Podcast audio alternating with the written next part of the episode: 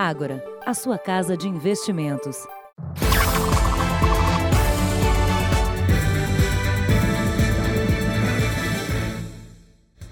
Boa noite. A polícia prendeu no litoral paulista um suspeito de fazer parte de um grupo criminoso especializado em roubos a carros fortes e grandes cargas. E não descarta a participação dele na ação que levou mais de 700 quilos de ouro do Aeroporto Internacional de São Paulo. Era madrugada quando André Cesário Gomes chegou algemado ao Instituto Médico Legal em São Paulo. Segundo as investigações, André participou do roubo a um carro forte no aeroporto de Blumenau em março do ano passado. Na época, dois vigilantes ficaram feridos. Uma jovem de 22 anos morreu vítima de uma bala perdida. Para a polícia, o envolvimento de André com esse tipo de crime vai além e pode ajudar a solucionar outros casos parecidos. Ele é suspeito de manter ligações com mais dois criminosos, Edmilson Mendes e Anderson Estruziato, presos há dois meses em Pernambuco. Eles são acusados de participar do roubo a um carro forte no aeroporto de Viracopos, em Campinas, em 2019.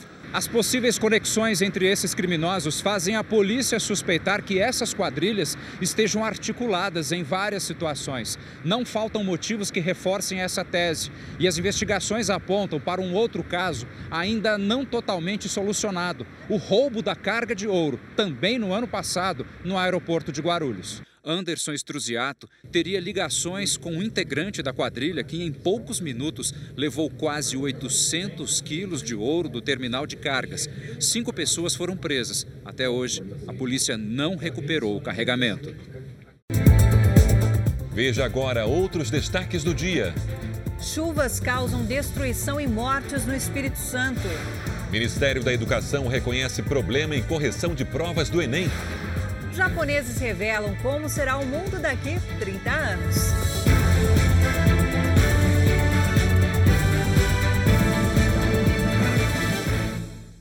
Oferecimento Agora. Investir transforma incertezas em planos. Invista com a gente.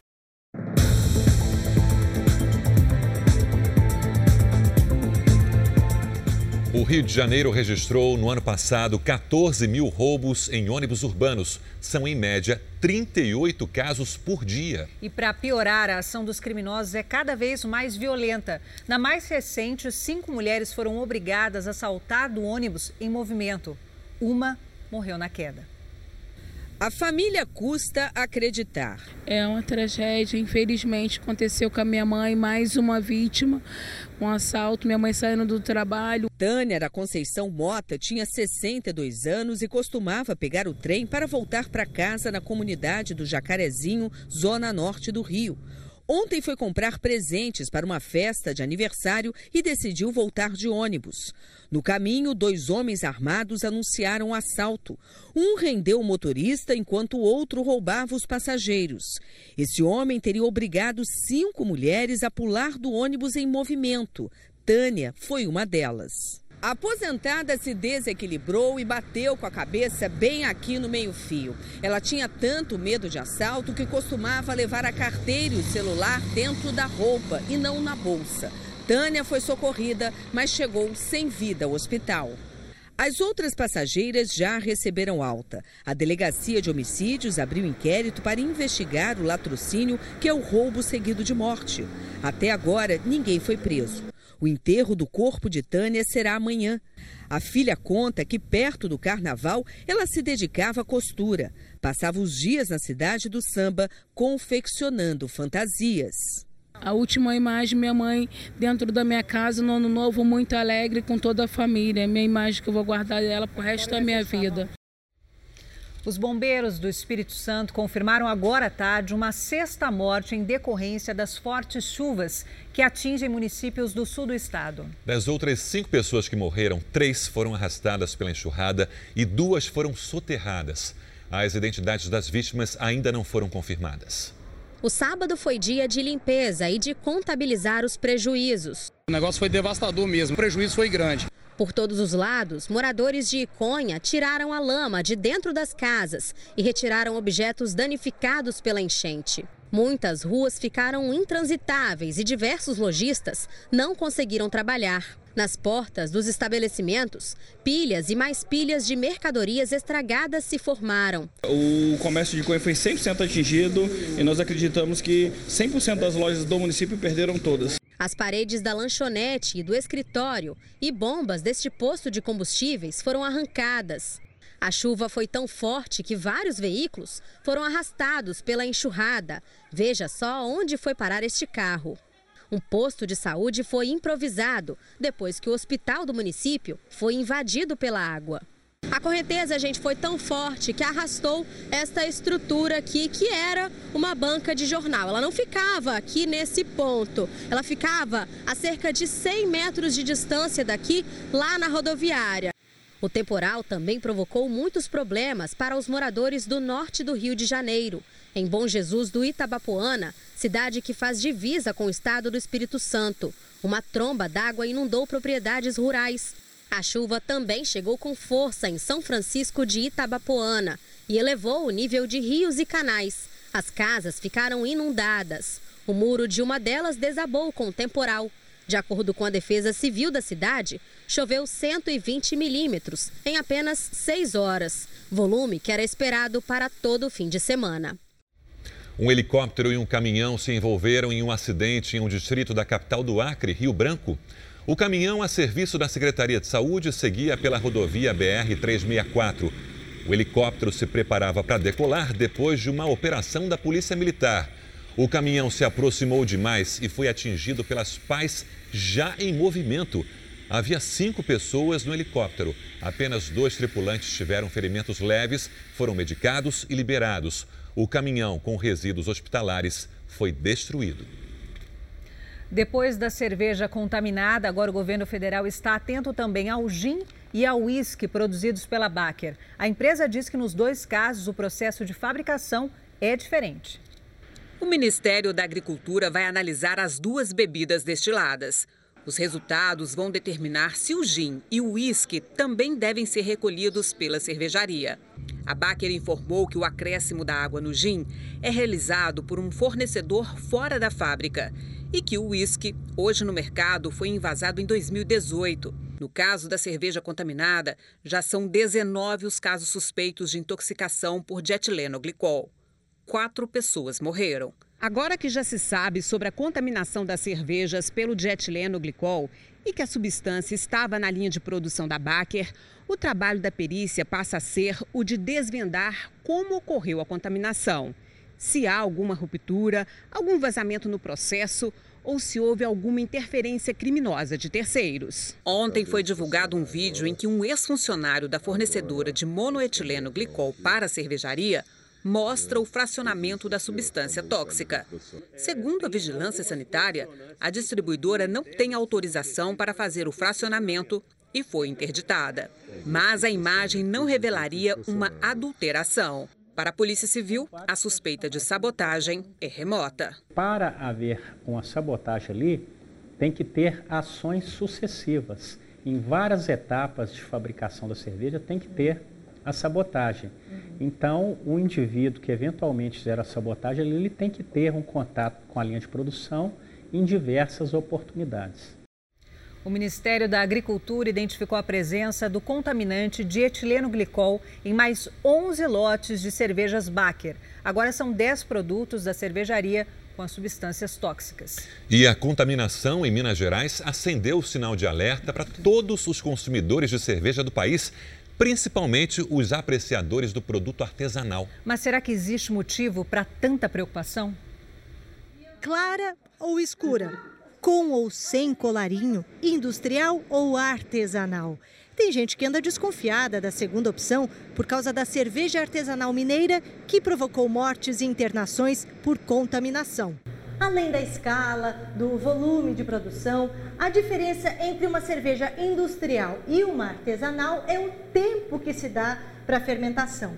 Na indústria, o processo é acelerado. Já numa cervejaria artesanal, as leveduras trabalham com mais folga. Fora isso, o processo é muito parecido e os cuidados que se deve ter com as substâncias utilizadas devem ser os mesmos.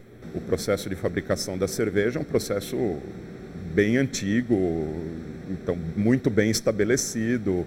A princípio não são geradas substâncias tóxicas desde que se tome os cuidados básicos fundamentais. A substância que contaminou a cerveja mineira foi o dietilenoglicol, usado para baixar a temperatura da água que resfria a cerveja no processo de fabricação. Ele é adicionado a um líquido que circula numa serpentina para retirar calor. Ele não deveria entrar em contato com o material que, que se usa para fabricar a cerveja. A grande maioria das cervejarias artesanais usa álcool etílico para o resfriamento e 1% utiliza o monoetilenoglicol. E nenhuma usa o dietilenoglicol, segundo a associação que representa o setor. O Ministério da Agricultura nem fazia testes para identificar a substância. Marcelo utiliza outro tipo de produto, mais caro e não tóxico, na própria cervejaria. Empresas como a dele dobraram em quantidade nos últimos cinco anos. Hoje, as artesanais têm cerca de 2% do mercado e empregam mais de 13% da força de trabalho. Ele teme que o episódio arranhe a imagem da cerveja, que é artesanal, saborosa e que não oferece nenhum perigo. É um produto natural, orgânico, você tem ali o malte, você tem o lúpulo, mais natural do que isso não, não existe. 21 anos depois, as vítimas da maior tragédia com fogos de artifício do Brasil ainda esperam por justiça. Os condenados nunca foram presos e as famílias nunca foram indenizadas. O caso vai ser analisado por uma corte internacional. Já se passaram 21 anos, mas seu Aurelino não esquece do dia 11 de dezembro de 1998. Ele perdeu duas filhas, uma de 19 e outra de 21. O filho sai de manhã dizendo, eu vou trabalhar. E daí a pouco aconteceu um problema desse, fica meio difícil. A explosão na fábrica clandestina de fogos de artifício na cidade de Santo Antônio de Jesus, interior da Bahia, matou 64 pessoas, a maioria crianças e mulheres. Cinco pessoas ficaram gravemente feridas e têm sequelas até hoje. Cinco pessoas foram condenadas e responsabilizadas pela explosão. O dono da fazenda onde a fábrica funcionava e os filhos dele, mas nunca cumpriram pena. O Brasil até assumiu perante a Organização dos Estados Americanos o compromisso de indenizar moral e materialmente as vítimas, mas também não cumpriu o acordo. O caso foi parar na sede da Corte Interamericana de Justiça e Direitos Humanos, na Costa Rica. A primeira audiência está marcada para o próximo dia 31, em São José, na capital costarriquenha. Primeiro, a falta de fiscalização na questão da, da pólvora é, pelo Exército Brasileiro, das condições trabalhistas, do trabalho infantil. Bruno tinha 12 anos e acompanhava a mãe no trabalho. Sequelas, cicatrizes, o corpo todo nas costas, nas pernas. O fim de ano e o período de férias formam a época mais movimentada nos aeroportos. Com mais embarques e desembarques, a quantidade de reclamações contra as empresas aéreas também aumentou. No mês passado, foram relatadas em média 135 queixas por dia ao Ministério da Justiça. Rafael vai precisar de paciência. O voo dele para Salvador atrasou. A gente teve uma conexão que não foi avisado para a gente que tinha sido alterado o horário. A gente chegou aqui, tem que esperar oito horas aqui para fazer a conexão para ir para Salvador. Só em dezembro passado, 464 voos foram cancelados e 241 tiveram atrasos. Um levantamento do Ministério da Justiça mostrou que o número de reclamações em todo o país aumentou quase 60%. Em dezembro de 2019, comparado ao mesmo período de 2018. A cobrança indevida é a campeã, crescimento de 100%. Na sequência, vem a dificuldade para alterar o voo e as ofertas não cumpridas. Quando o passageiro se sente lesado, deve buscar a solução na própria companhia. Depois, recorrer a órgãos de defesa do consumidor. E se nada for resolvido, é possível entrar com um processo judicial. Segundo especialistas, cada vez mais o passageiro está cobrando a qualidade do serviço. Falta ainda muita organização dentro das empresas aéreas Eles querem sempre movimentar uma grande quantidade de gente, nunca perder e acabam gerando confusões, são muitos voos, são muita, muita organização que peca, eles pecam bastante em muita coisa. Mariana já teve problemas com a mala. Simplesmente a mala foi inteira e voltou sem as rodas, né? E o mais marcante aconteceu num voo para São Paulo. O embarque atrasou 12 horas. Realmente a gente tem que ir atrás dos nossos direitos, porque senão a gente fica aí refém de uma sucessão de coisas que acontecem sempre da mesma maneira. A Associação Brasileira das Empresas Aéreas informou que, apesar do aumento de reclamações, um levantamento da ANAC revelou que o índice de solução dos problemas melhorou e que a pontualidade dos voos entre 18 de dezembro e 7 de janeiro foi a melhor em dois anos. Um perigo que pode acabar com tudo, os acidentes que começam com curtos circuitos em fiação elétrica têm crescido no país. São mais de 1.500 casos por ano. Só no Pará, 20 pessoas morreram. Dona Raquel olha o que antes era a casa da família. Aqui era o meu quarto, né? Aqui é a minha sala, aqui é a minha cozinha e um banheiro aqui. No caso, tudo foi destruído. Aqui, ó, tudo destruído. Foi uma noite difícil de esquecer. Foi muito rápido muito rápido mesmo, não deu para tempo de aproveitar nada, os vizinhos tudo ajudando. Aqui antes tinham cinco casas, todas foram destruídas pelo fogo. A suspeita dos bombeiros é que o incêndio teria começado com um curto-circuito. Segundo o levantamento nacional, esse tipo de acidente tem crescido no Brasil. São cerca de 120 por mês. Ainda segundo o estudo, foram quase 1.500 curtos-circuitos por ano que resultaram em incêndio a gente tem que evitar ligar todos os equipamentos numa mesma tomada, fazer a divisão e evitar o uso de benjamins. O levantamento apontou também que o número de mortes aumentou em mais de 100%. Na região norte foram 68. No estado do Pará, mais de 20 pessoas morreram. Foi muito rápido, só deu tempo de eu pegar, procurar minha chave e sair com meu filho. Uma mulher ficou ferida depois que parte de uma marquise desabou em Birité, na região metropolitana de Belo Horizonte. Boa noite, Luiz Casoni. Já sabe a causa do acidente? Oi, Sérgio. Boa noite para você, boa noite a todos. Olha só, o Corpo de Bombeiros acredita que a construção cedeu por conta das fortes chuvas dos últimos dias. Câmeras de segurança flagraram o momento exato da queda da marquise. Rodriana Costa Mendes andava na calçada quando foi atingida por parte da construção. Ela foi socorrida em estado grave. De Belo Horizonte, Luiz Casoni. Obrigada, Casoni. Pesquisadores de três universidades investigam o aumento de águas vivas no sul do Brasil. No litoral catarinense, as águas vivas têm causado mais de mil acidentes por dia nesse verão. Uma invasão de águas-vivas na ilha do Campeche, em Florianópolis. Elas se aproximam das praias e ameaçam os banhistas. Tem que tomar cuidado, senão se queima aí não é fácil daí, né? Em apenas um mês, os bombeiros registraram mais de 34 mil acidentes com águas vivas no litoral catarinense. No mesmo período, no ano passado, foram cerca de 26 mil. A ardência é muito forte e, e a coisa perdura por muito tempo depois de queimado, né? Então cuidado é redobrado, ainda mais com criança. Eu nunca fui queimada, porque eu sempre fico atenta. Em contato com a pele, a água viva libera uma toxina que provoca as queimaduras. A dor é tão forte que muitas crianças entram em desespero. Por isso, a primeira recomendação é manter a calma e procurar os guarda-vidas. Existe um procedimento simples capaz de neutralizar o veneno. Passar vinagre no ferimento ajuda a amenizar os sintomas em poucos minutos mas pessoas mais sensíveis podem precisar de cuidados especiais. E ela pode até entrar em choque, razão pela qual algumas, algumas pessoas que desenvolvem essa alergia, elas são monitoradas no posto e quando, quando isso ocorre, nós efetivamente né, é, solicitamos apoio médico para essa condução. Biólogos e oceanógrafos monitoram as praias e investigam as causas do aumento de acidentes. Tem algumas espécies de tartaruga, como por exemplo a tartaruga de couro, que se alimenta quase que exclusivamente só de água viva. Então, a diminuição desses predadores pode ser uma explicação para um aumento da, dessas espécies no verão. Um golpe frequente, a oferta de carros em leilões falsos. As vítimas são pessoas que buscam o veículo a um preço bem mais em conta.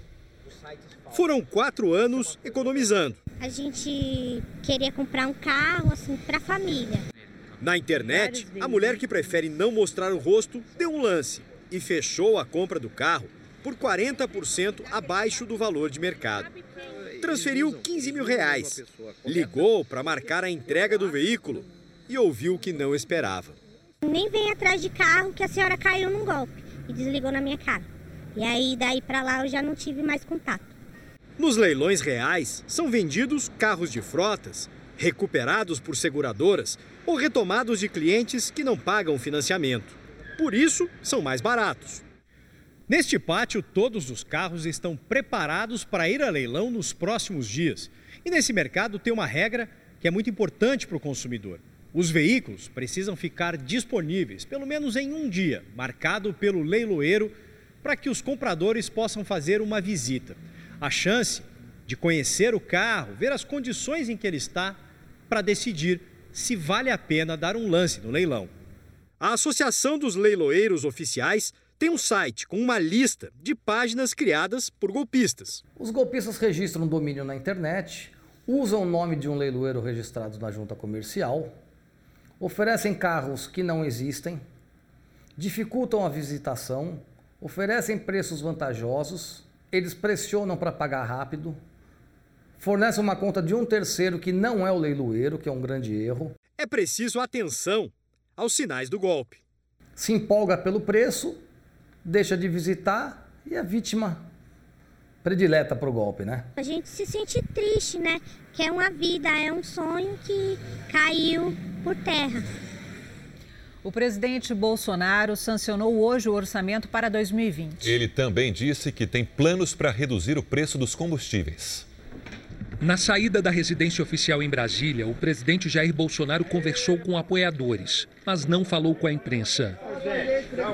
Do Alvorada, o presidente seguiu para a reunião com apoiadores do partido que ele pretende criar, o Aliança pelo Brasil. No discurso, falou sobre o preço dos combustíveis. Nós queremos a venda direta do etanol para os postos de combustíveis.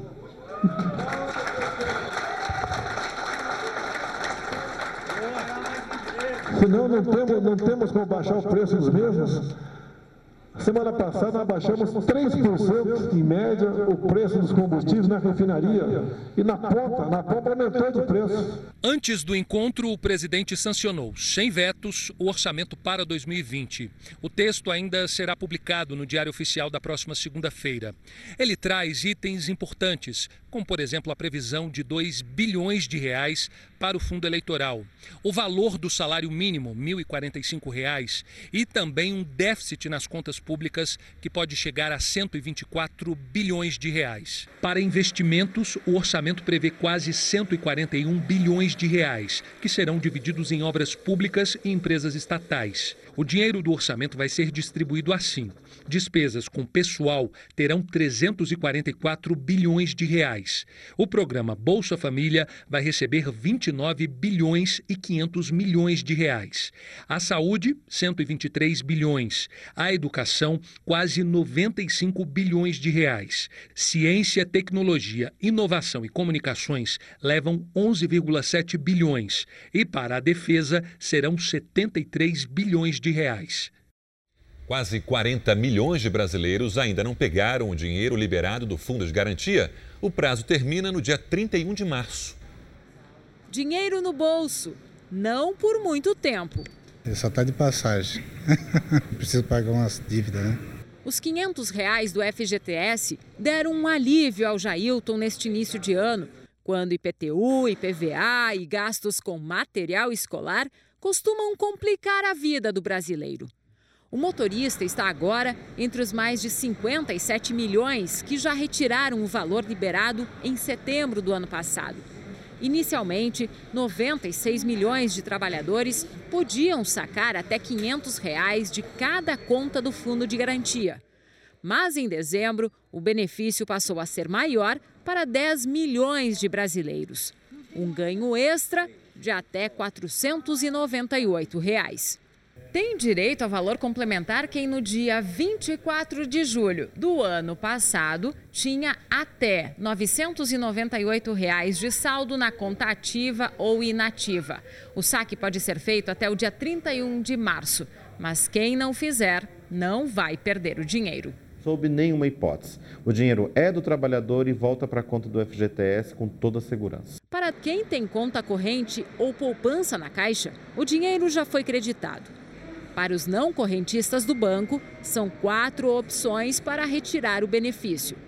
Em lotéricas, com documento de identidade válido e a senha do cartão cidadão, nos caixas de autoatendimento, com a senha do cartão cidadão, nas agências, basta apresentar um documento de identidade. E em postos de correspondentes caixa, é necessário ter em mãos documento, cartão cidadão e a senha. Quem não tem o cartão nem a senha pode pedir em qualquer agência do banco com um documento e a carteira de trabalho. Aquele trabalhador que tem dívida, que está devendo com juros maiores, esse trabalhador deveria sacar, efetuar o pagamento das suas dívidas. Seguramente a taxa de juros dos empréstimos ou de dívidas é maior do que uh, o rendimento do FGTS. Em 2020, passou a valer também uma nova modalidade da retirada de dinheiro do FGTS: saque aniversário. O trabalhador tem o direito de sacar uma parte do valor da conta do fundo de garantia uma vez por ano. As notas de mais de 9 mil candidatos do Exame Nacional do Ensino Médio podem mudar. O Ministério da Educação reconheceu que houve inconsistência na correção das provas do segundo dia do Enem. Uma troca no arquivo digital das provas foi a causa do problema. Segundo Alexandre Lopes, presidente do INEP, órgão vinculado ao Ministério da Educação, em alguns casos, o nome do estudante não coincidia com a cor da prova aplicada. Por isso, na hora do gabarito ser corrigido, o erro nas notas. Junto com a gráfica, a gente está identificando quais foram os lotes de produção é, os arquivos onde estavam, os arquivos que eles encaminharam, onde estavam essas inconsistências. A gente está checando exatamente esses arquivos. De acordo com o INEP, o problema partiu da gráfica contratada que imprime as provas e transmite os dados dos gabaritos. Até agora, apenas quatro avaliações aplicadas em Viçosa, Minas Gerais, foram identificadas com erro. Dos quase 4 milhões de inscritos no Enem, pelo menos 9 mil podem estar nessa situação. O problema foi percebido pelos próprios estudantes que acionaram o MEC. Pelas redes sociais, o ministro da Educação, Abraham Weintraub, reconheceu a falha e garantiu solução até segunda-feira. Para isso, equipes do INEP vão revisar os arquivos durante o fim de semana. A urgência tem explicação. Na terça-feira começam as inscrições para o Sistema de Seleção Unificada, o SISU, que possibilita aos estudantes ingressarem nas universidades públicas com as notas do Enem. Não houve nenhum tipo de prejuízo é, concreto para o candidato porque ele não utilizou essa nota para acesso à faculdade. A abertura do processo de inscrição no SISU está mantido para terça-feira. Então, como nós vamos corrigir essas inconsistências até segunda-feira, terça-feira começa, começam as inscrições do SISU sem nenhum, sem nenhum atraso. Os alunos que identificaram o problema devem entrar em contato com o INEP. A Boeing identificou uma nova falha no sistema das aeronaves 737 MAX. Os jatos estão suspensos para uso desde março do ano passado, após dois acidentes fatais causados por um defeito no sistema de controle de voo. O novo problema teria sido descoberto durante uma revisão técnica. A Boeing não entrou em detalhes, mas, segundo uma fonte ouvida por agências internacionais, a falha nos computadores do avião impede que um outro software a bordo funcione corretamente. A Boeing disse que já alertou a administração americana de aviação e, enquanto notifica clientes e fornecedores, trabalha para garantir que o 737 MAX seja seguro. Em março de 2019, autoridades americanas suspenderam o uso do modelo da Boeing depois que dois aviões caíram por uma falha no sistema, matando no total 346 pessoas. Segundo a Federação Americana de Aviação, ainda neste mês, a Boeing também descobriu um problema de fiação que pode causar um curto-circuito no 737 MAX e provocar um acidente. A Boeing vive uma das piores crises da sua história e as notícias de novas falhas fizeram as ações da empresa despencarem, além de reações negativas de companhias aéreas americanas. Muitas já disseram que, mesmo que a Boeing libere a aeronave em breve, não vão colocá-la em uso pelo menos até junho de 2020. Uma iniciativa que, segundo autoridades, deve ser adotada também em outros países. Pesquisadores da Califórnia identificaram uma forma de usar o próprio mosquito da dengue para combater o vírus. Eles conseguiram modificar geneticamente o inseto e assim impedir a transmissão da doença para os seres humanos. Stephanie Gomes está sorrindo à toa. Quer dizer, nem tão à toa. Afinal, ela tem só 27 anos e faz parte de uma descoberta revolucionária. Na Universidade de San Diego, na Califórnia, Stephanie e os colegas descobriram uma maneira de barrar a transmissão dos quatro vírus da dengue. É para ficar feliz mesmo. Mais da metade da população mundial está exposta ao risco de pegar a doença. O Brasil teve mais de 1 milhão e 500 mil casos de dengue no ano passado. 782 pessoas morreram, um aumento de 289% em relação ao ano anterior. O governo já alertou para o risco de um surto a partir de março nos nove estados do Nordeste, além do Rio de Janeiro e do Espírito Santo. Aqui nos Estados Unidos foram mais de 1.200 casos da doença no ano passado, mas o trabalho dos cientistas está dando resultado. Eles conseguiram modificar a genética do mosquito e ele passou a produzir o anticorpo que ataca e destrói o vírus da dengue. Assim, acaba com a doença antes de passá-la adiante. Quando o mosquito Aedes aegypti pica uma pessoa infectada com dengue, ele fica com o vírus da doença no organismo e passa adiante para uma outra pessoa assim que der uma nova picada. Stephanie explica que os cientistas pegaram o anticorpo de uma pessoa com dengue e descobriram que ele era capaz de enfrentar os quatro tipos de vírus da doença. Fizemos uma mudança e colocamos os genes no mosquito e deu certo. O mosquito passou a produzir os anticorpos, os soldados do corpo que atacam e destroem o vírus. Esses mosquitos no laboratório são inofensivos, já foram modificados. Se soltarmos uns dois deles em uma área, teoricamente podemos modificar todos os mosquitos da próxima geração. Não vai ser preciso espalhar remédios todo ano. Mas essa parte ainda é uma teoria. Stephanie e os colegas já sabem que a mudança genética funciona. Agora estão desenvolvendo os mecanismos para passar essa mudança para os mosquitos e vão precisar de uns 10 anos para completar o trabalho. Eles também acham que vai ser possível fazer o mesmo com a zika, a chikungunya e a malária. Mas a primeira batalha eles já venceram. Agora é continuar trabalhando. E a Stephanie já está bem satisfeita. Fizemos algo que pode realmente ajudar as pessoas. Um estudo feito por cientistas britânicos alerta que o número de pessoas infectadas pelo misterioso vírus chinês pode ser muito maior do que admitem as autoridades. A doença matou duas pessoas. Vamos à Ásia conversar com a nossa correspondente Cíntia Godoy. Cíntia, uma boa noite para você. Como está a situação da doença?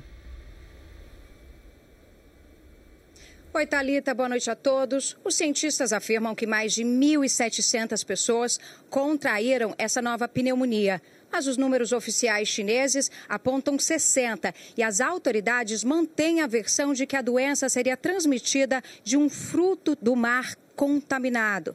Só que para os pesquisadores, pela quantidade de infectados e a descoberta de três casos fora do país, há suspeita de que a transmissão possa acontecer sim, de pessoa para pessoa. E aí, o perigo do vírus se espalhar rapidamente. Claro, Cíntia. E o que está sendo feito para conter essa nova pneumonia? Bom, a Organização Mundial da Saúde na China disse que a pesquisa vai ajudar a elaborar um plano para conter uma possível epidemia. E países aqui como o Japão, Singapura e Hong Kong estão examinando todos os passageiros que chegam da cidade chinesa de Wuhan foco da doença. E os Estados Unidos também começaram a monitorar voos da China. Talita. Obrigado, Cíntia. No Mato Grosso do Sul, o Tribunal de Justiça quer uma lei para deixar os atendimentos na área da saúde mais rápidos. A intenção é diminuir as ações na justiça tomadas por muitos dos doentes. Depois de entrar com ação na justiça, Nadir, que é cadeirante, conseguiu com que a irmã dela, de 58 anos, tivesse atendimento hospitalar em casa, o home care. Eu dependo bastante, eu tenho minha, minhas limitações né? E a justiça foi muito importante na minha vida e na vida da minha irmã. Segundo o Conselho Nacional de Justiça, proporcionalmente à população, Mato Grosso do Sul é o estado com maior número de pessoas que recorrem judicialmente para terem direito a consultas, internações cirurgias. Em Mato Grosso do Sul, só no ano passado, a Justiça concedeu mais de 6.500 ações relacionadas à saúde, mais da metade para pacientes de Campo Grande.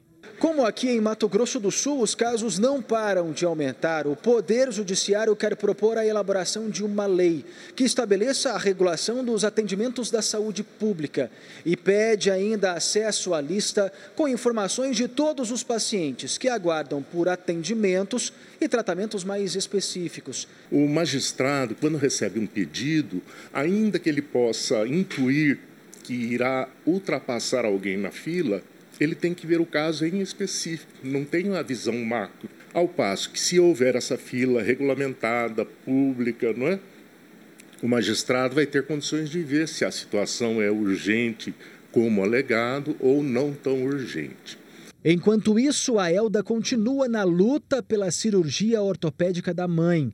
Voltou novamente à Defensoria Pública para ver se consegue uma resposta favorável da Justiça. Os próprios médicos já avisaram que dela não tem mais remédio, não tem mais nada para aliviar a dor dela, né? E ela já está chegando a um ponto que não está andando mais.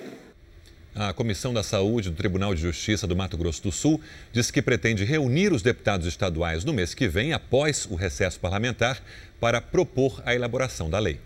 O governo alerta para a necessidade da vacina contra a febre amarela, principalmente nas regiões sul e sudeste, onde macacos morreram por causa da doença. A procura pela vacina está abaixo do esperado. No centro da capital paulista, quem chega para se vacinar não enfrenta a fila. Dez minutinhos só que eu esperei e já tomou as vacinas. Tomei a primeira dose e agora vou refazer a segunda. Essa tranquilidade toda preocupa as autoridades de saúde, porque o número de pessoas que deveriam ser vacinadas para doenças como a febre amarela não atinge as expectativas em várias partes do país. Mas o vírus continua circulando. 51 casos da doença são investigados no Brasil. Brasil. Na maior cidade do país, 2 milhões de pessoas ainda não receberam a imunização para essa doença. A meta era atingir 95% da população, mas a proteção ficou bem abaixo. Você se vacinando, você se protege, porque a febre amarela pode ter uma letalidade muito alta, né?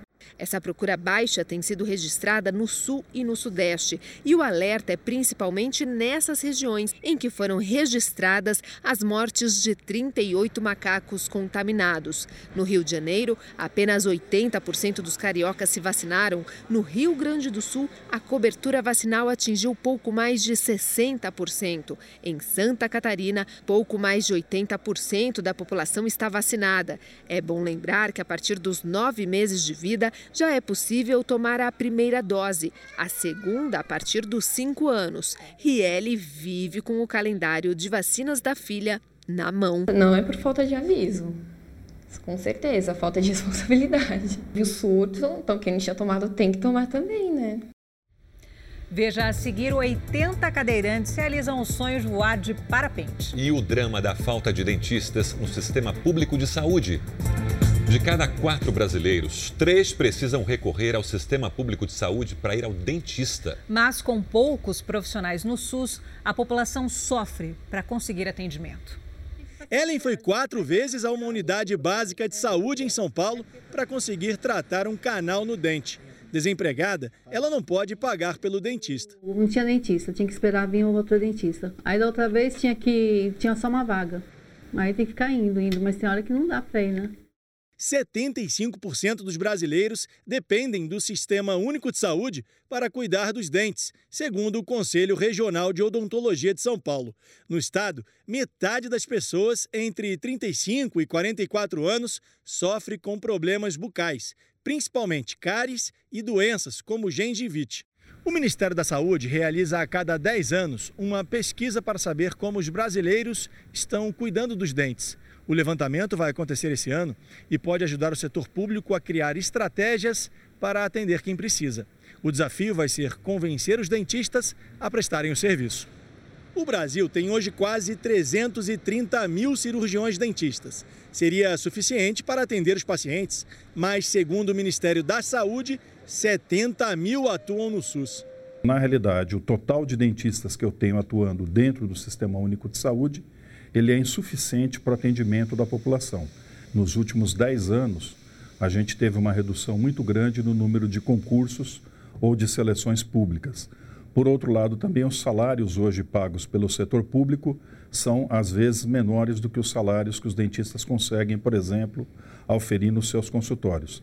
Enquanto isso, Ellen continua na fila para ser atendida, depois de um ano de espera.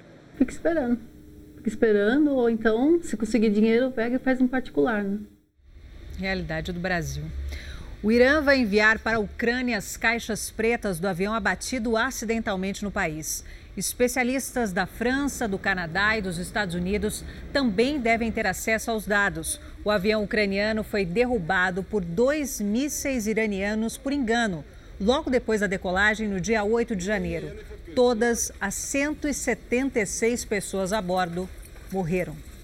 Fortes chuvas atingiram a Austrália, provocando caos para os moradores, mas ao mesmo tempo trazendo alívio para os bombeiros que combatem por meses um dos piores incêndios florestais do país. As tempestades inundaram várias regiões. Estradas foram bloqueadas e parques temáticos tiveram que ser fechados. Em parte do país, a chuva foi comemorada. Para esse koala, foi o jeito de matar a sede. Mesmo com as tempestades, as queimadas continuam. São mais de 100 focos de incêndio neste momento. Simples folhas de papel se transformam em arte nas mãos de um médico aposentado do Rio de Janeiro. Aos 93 anos, ele cria réplicas de pontos turísticos do mundo inteiro. O realismo é impressionante. Os efeitos do tempo só fizeram bem para o seu Roberto. Aos 93 anos, ele está mais ativo do que na época em que trabalhava como médico anestesista. A paixão pelo modelismo ocupa as horas desse jovem aposentado. Eu dizia que quando eu era médico, eu fazia isso tudo nas horas vagas. Depois que eu me aposentei, nunca mais tive hora vaga. Já são mais de 500 peças montadas por ele. É tanta coisa que foi preciso construir um museu dentro de casa. Esse é um, um carro de bombeiros é, de 1911. Ele era puxado a cavalo. Andar por aqui é como fazer uma viagem pelo tempo. São carros antigos, barcos à vela, castelos e miniaturas de pontos turísticos do mundo. A montagem das réplicas exige tempo e muita concentração. O Titanic foi uma das mais demoradas, quase dois anos. Difícil é escolher a preferida. Pergunta para uma pessoa qual filme que ele gosta mais. Seu Roberto não usa óculos mesmo quando precisa mexer em peças que medem alguns milímetros. E manda um recado para quem se aposenta e passa os dias sentado no sofá. Inventem, colecionem qualquer coisa, selo, caixinha de fósforo, tampinha de garrafa, procurem música, ouçam bar. Se engana quem pensa que o tempo do seu Roberto é apenas dedicado à construção de miniaturas. Ele é inquieto, curioso. E entre tantas obras, tem uma que de pequena não tem nada. Esse cravo, instrumento criado na Itália no fim do século XIV, foi todo construído por ele. É feito de madeira e levou dois anos para ficar pronto. Ele parece um piano, mas a forma de produzir o som se aproxima mais de um violão. E nessa sala, seu Roberto passa duas horas por dia tocando. Seu Roberto é solteiro e não tem filhos. ainda não sabe para quem vai deixar tudo o que construiu, mas sabe muito bem qual a receita para uma vida feliz. Música, vinho e paz de espírito.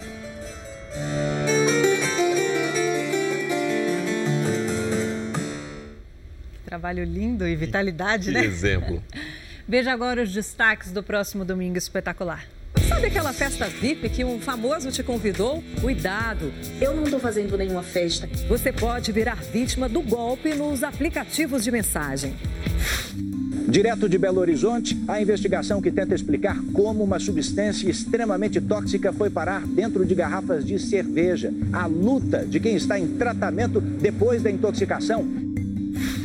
Seis anos de relacionamento sem nunca ter trocado uma palavra ao vivo. Expectativa muito grande para saber como é que vai ser. Leonardo quer conhecer a Mariana e o Catfish vai atrás dela. É amanhã, no Domingo Espetacular, depois do Faro. Até lá. Veja a seguir o voo livre de 80 cadeirantes que ganham os céus sem avião. E o mundo que os japoneses preveem para o nosso futuro. Um alerta: muitos brasileiros que tentam entrar no México estão sendo deportados. O motivo estaria relacionado com um país vizinho, os Estados Unidos. Gerson e o filho David planejaram a viagem dos sonhos. Passariam o Réveillon em Cancún, no México, mas ao chegarem lá, foram barrados na imigração. A sensação foi horrível e ele simplesmente respondeu para mim: não queremos vocês no México. Segundo eles, nenhuma ligação telefônica para o consulado brasileiro puderam fazer. Totalmente preso, sem ter acesso nenhum às nossas coisas, à nossa bolsa para poder pegar uma blusa, ou e também tomaram nosso celular, né? Onde ficamos totalmente incomunicáveis presos igual um bandido. A viagem já estava paga. Eles gastaram cerca de 15 mil reais e ainda não foram reembolsados. Segundo o Instituto Nacional de Imigração Mexicano, cerca de 2 mil brasileiros foram impedidos de entrar no país em 2019. Para a cônsul-geral do Brasil no México, as deportações podem ter relação com o aumento de brasileiros que entram ilegalmente nos Estados Unidos via território mexicano. De 2018 a 2019, meados de 2019, setembro, se eu não me engano, é, foram mais de 18 mil brasileiros que entraram ilegalmente, indocumentados, é, no, no território dos Estados Unidos. Se compararmos com apenas um ano antes, que foi apenas de 1.700. Eu tenho feito vários encontros protestando contra os maus tratos. O que a gente não pode aceitar é que os brasileiros que não tenham de alguma forma convencido as autoridades migratórias que estão vindo aqui de forma legítima, que essas pessoas sejam tratadas de uma forma indigna. Quem sentiu na pele a humilhação faz um alerta. Por mais que você faça tudo certinho, você corre esse risco sim hoje no México. Uma tempestade de inverno atinge boa parte dos Estados Unidos. Vamos ao vivo com a correspondente Evelyn Bastos. Evelyn, boa noite. Pelo visto, situação crítica ainda. Oi, Sérgio, muito boa noite para você e para Talita. Isso mesmo, viu? O mau tempo já afeta os principais aeroportos aqui dos Estados Unidos. Muitos voos estão atrasados porque nevou bastante nesse sábado e essa situação ainda deve piorar, viu? As autoridades alertam que a tempestade vai se intensificar em pelo menos um terço do país. Ao longo do dia, inúmeros acidentes foram registrados nas estradas e em muitas cidades o acúmulo de neve já passa dos 40 centímetros. Nas próximas horas, a previsão é de que os termômetros vão marcar até 20 graus abaixo de zero em muitas regiões. Por isso, Sérgio, Talita, agora eu volto com vocês, que eu vou procurar um lugar bem quentinho para ficar, viu? É melhor, Evelyn, para não ficar doente, viu? Obrigada pelas suas informações. E a neve acabou provocando um acidente numa estrada americana. O flagrante foi gravado por um caminhão que já estava fora da pista, porque tinha se envolvido em um outro acidente. O policial e o motorista avaliavam os estragos do veículo quando uma caminhonete derrapou na pista com gelo, perdeu o controle, como a gente vê na imagem, e avançou sobre o caminhão. Por muito pouco, um deles não foi atingido. Ninguém ficou ferido gravemente. Na próxima semana, a tragédia que assolou o Brasil completa um ano. Um ano em que as famílias de Brumadinho vivem um luto sem fim. Esse é o tema da próxima série de reportagens especiais do Jornal da Record. Sete sobreviventes. Na hora que acabou a luz, eu olhei no celular, o celular sem rede. Levantei da cama e fiquei entre a sala e o quarto. Eu só falei com meu esposo assim, que isso, amor? Porque o barulho é muito forte, né? Aí só olhei para trás assim e só senti aquele baque me levando. 259 despedidas. Nesse túmulo aí foi sepultado o Rogério da tragédia da Vara. 800 fragmentos. Eu enterrar um pedaço e sabendo que o resto está lá debaixo da lama é muito pior. 11 desaparecidos. Até hoje a gente está na expectativa de vai encontrar ao menos um pedacinho dela, né? Que a gente tem certeza, sabe, né? São os números. Um ano depois do rompimento da barragem de Brumadinho. As histórias de quem escapou por um triz. Nós correr para cá não tinha jeito, correr para lá não tinha jeito. Olha que ó, as duas lamas fez isso, depois para cima. A dor daqueles que perderam tudo o que tinham. E os depoimentos exclusivos de funcionários indiciados pelo crime da Vale. Inserir no SIG iria dar publicidade que você tem barragens com risco alto. Isso. Veja na próxima série de reportagens especiais do Jornal da Record. O príncipe Harry e a mulher Meghan Markle vão deixar de usar o título de Alteza Real, não vão mais receber recursos públicos e ainda terão que devolver dinheiro aos cofres do Reino Unido. A decisão foi anunciada hoje pelo Palácio de Buckingham. Harry e Meghan vão ressarcir o governo em 11 milhões de reais pela reforma da casa em que moram. Em um trecho assinado pela Rainha Elizabeth, ela agradece o trabalho dos dois e afirma que a família será sempre amada. Apesar de não ser mais uma Alteza Real, Harry mantém o título de príncipe. As mudanças começam a valer no fim de março. Estou aqui pensando na reforma dessa casa de 11 milhões de reais. Imagina se tivesse que comprar casa, né? No Rio de Janeiro, um pesquisador encontrou um manuscrito perdido de um dos maiores compositores do país. A partitura estava sumida há mais de 60 anos. Um documento de valor inestimável, descoberto em uma das salas da Biblioteca da Universidade Federal do Estado do Rio de Janeiro. O manuscrito é a versão original para canto e guitarra de uma das obras mais famosas de Vila Lobos, a canção do poeta do século XVIII.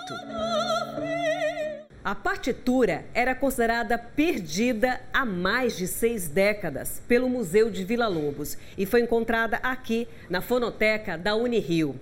Ela estava no acervo fechado da instituição, em uma caixa como esta, desde 1967. A revelação foi possível graças a uma pesquisa de um professor de música. Ele ficou aqui comigo praticamente duas semanas inteiras, fazendo uma pesquisa extensiva e intensiva no, no nosso acervo, até que ele localizou essa partitura. A primeira versão para a canção do poeta foi composta para piano em 1948. Heitor Villa-Lobos é reconhecido como o maior compositor da música clássica brasileira do século XX. O acervo dele tem mais de mil peças catalogadas.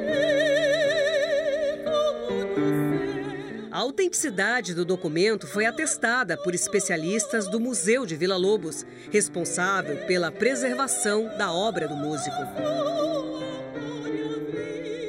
isso mostra o quanto Vila, mesmo ausente, né, ele segue presente, porque ele vai dando esses presentes para gente. Olha aqui, para violão estava aqui, para ela chegar até aqui, ela teve toda uma trajetória. Isso é, é um, é um feito para a música brasileira, é um reconhecimento dessa partitura. Pode ser que agora ela seja até mais tocada, porque ela está para violão.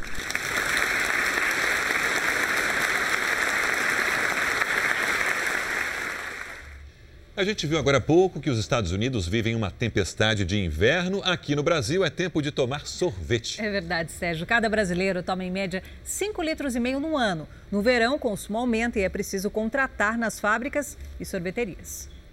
Nesse calor todo, com temperatura quase sempre acima dos 30 graus, um sorvetinho ou um picolé cai muito bem. Bom demais, nesse calor, super necessário. No Nordeste, os sabores ficam ainda mais variados no verão por causa das frutas da época. Mangaba, cupuaçu, graviola, coco verde é o carro-chefe. Nesta sorveteria na Orla de Salvador, o movimento não para, tem até fila. O sorvete refresca essa turma e aquece a economia. As vendas nessa época triplicam e, com tanto trabalho, é preciso contratar reforço. Durante a semana aumentamos mais dois e nos finais de semana a gente precisa de mais pessoas para poder dar conta do movimento aqui na sorveteria. Vai aí no picolé, meu parceiro.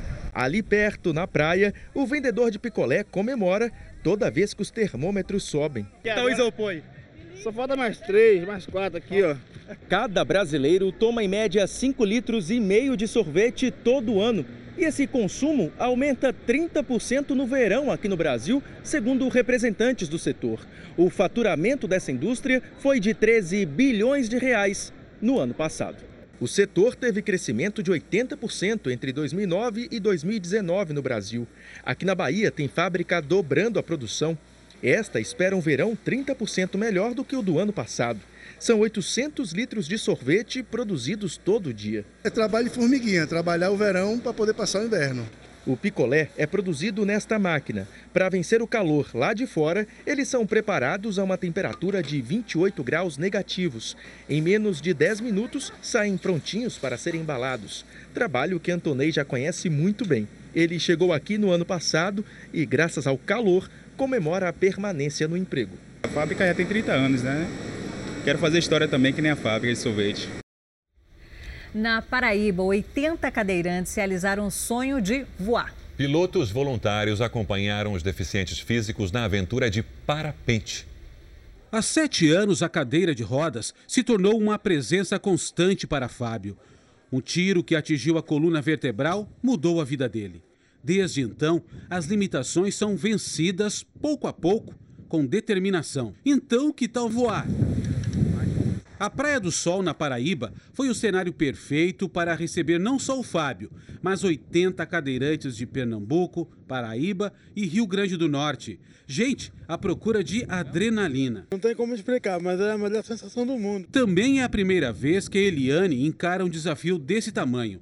Apesar do medo no início, o resultado foi um belo sorriso no rosto. Muito gostoso, quero mais. Na verdade, o que a gente vê aqui é uma grande corrente do bem que traz alegria para essas pessoas. São 25 pilotos voluntários que resolveram fazer aquilo que mais amam e, acima de tudo, ajudar essas pessoas que têm algum tipo de deficiência a ver o mundo de outro ângulo. Eu estava voando com uma menina, ela me perguntou: sabe qual era o meu maior medo? Aí eu, qual era? Era cair da minha cadeira de rodas. E eu tô olhando aqui, olha onde eu tô sentado hoje. E a emoção não é só de quem voa pela primeira vez. Vai, filho! Os pais acompanham de perto. Em terra, Mônica acompanhava o voo do João, que é tetraplégico. Vitória, superação. Meu filho é portador de paralisia cerebral. É superação. Uma prova de que acreditar é possível, transforma e faz um bem danado. Um evento que acontece no Rio de Janeiro oferece aos visitantes uma verdadeira imersão na cultura japonesa. Traz experiências que vão desde a tradição milenar até a cultura pop atual. Um festival que promete encurtar a distância entre Brasil e Japão. A viagem pela cultura japonesa vai das tradições milenares ao mundo colorido do pop. Andar pela Rio Matsuri é encontrar com personagens de histórias em quadrinhos japonesas ou aprender a desenhar um deles em uma oficina de mangá. Mesmo aquela pessoa que acha que precisa ter dom, é só ter força de vontade que a gente e indicações que a gente consegue explicar e a pessoa sai com um desenho aqui sim. As famosas cerejeiras japonesas estão entre as atrações. Um dos espaços mais disputados é o da culinária. No cardápio está o takoyaki, o bolinho de polvo que é raridade nos restaurantes daqui. Até os refrigerantes são exóticos. Ele tem uma bolinha de vidro aqui que você tira a tampinha, aperta. Quando essa bolinha cai, ele forma um, um gás, ele fica gaseificado. A expectativa é que mais de 60 mil pessoas passem por aqui, pelo Rio Centro, durante os quatro dias de festival. Até porque o Brasil é o país que abriga a maior comunidade japonesa que vive fora do Japão. O esporte também foi lembrado. O supercampeão brasileiro Bob Burnquist participou da festa. Afinal, será a estreia do skate nos próximos Jogos Olímpicos esse ano no Japão. Instrutores também ensinam os primeiros passos no beisebol, o esporte mais popular dos japoneses. E olha quem está na oficina de origami: a nossa ginasta Flávia Saraiva. Eu fiz esse, já esse chapéuzinho aqui e agora estou tentando fazer o pássaro, né? Mas eu estou com um pouquinho de dificuldade. Já que o assunto é Japão, uma exposição em Tóquio mostra produtos de alta tecnologia que vão entrar no nosso dia a dia nos próximos 30 anos. Mas algumas das invenções já existem, como um aparelho 3D que imprime comida. A humanidade está sempre tentando imaginar como será o futuro. Onde vamos morar? O que vamos comer? Quais roupas iremos usar? Mas a evolução às vezes vem sem a gente perceber. Projetos de moradia sustentável que um dia foram futuristas, agora estão em andamento. E até criar tijolo a partir de uma colônia de fungos já é possível. Essa estrutura usa colmeias com plantas que ajudam na oxigenação do ambiente. A exposição justamente mostra ideias que devem se concretizar nos próximos 30 anos. Estamos em 2020 e imprimir comida é coisa do presente. Um restaurante em Tóquio que deve inaugurar esse ano vai usar essa impressora 3D para criar refeições, como sushis, que mais parecem obra de arte. Vai ser possível customizar o alimento com nutrientes saudáveis na medida certa para o cliente. A tecnologia para ajudar na solidão. Esses robôs aqui, chamados de robôs de companhia, já existem há um bom tempo no Japão, mas estão cada vez mais espertos, evoluem a cada ano. Esse aqui, por exemplo, responde a comando de voz, tem reconhecimento facial, então a impressão é que ele sabe quem é o dono e olha, reage a interações. Mas algumas das sessões são polêmicas. Criar órgãos a partir de tecidos sintéticos. A orelha do famoso pintor Van Gogh, mutilada por ele, foi reconstruída usando cartilagem e DNA de descendentes do artista. Os bebês representam uma seleção nada natural. Melhoramentos genéticos para que crianças possam se adaptar a ambientes extremos, como guelras que ajudam a resfriar o corpo, num futuro que prevê mudanças climáticas severas. Serão conflitos éticos e morais que a sociedade terá que enfrentar, diz o curador Hirokazu Tokuyama. E para ele, a reflexão é o ponto principal da exposição.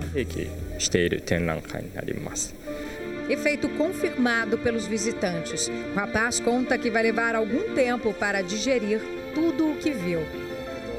E saio daqui com as mesmas perguntas: como será o futuro? Até onde iremos chegar? Impressiona e assusta ao mesmo tempo. Verdade. O Jornal da Record termina aqui. A edição de hoje na íntegra e também na nossa versão em podcast estão no Play Plus e em todas as nossas plataformas digitais. Fique agora com os melhores momentos da novela Amor Sem Igual. A gente se encontra amanhã no Domingo Espetacular. Uma ótima noite para você. Bom domingo, até segunda.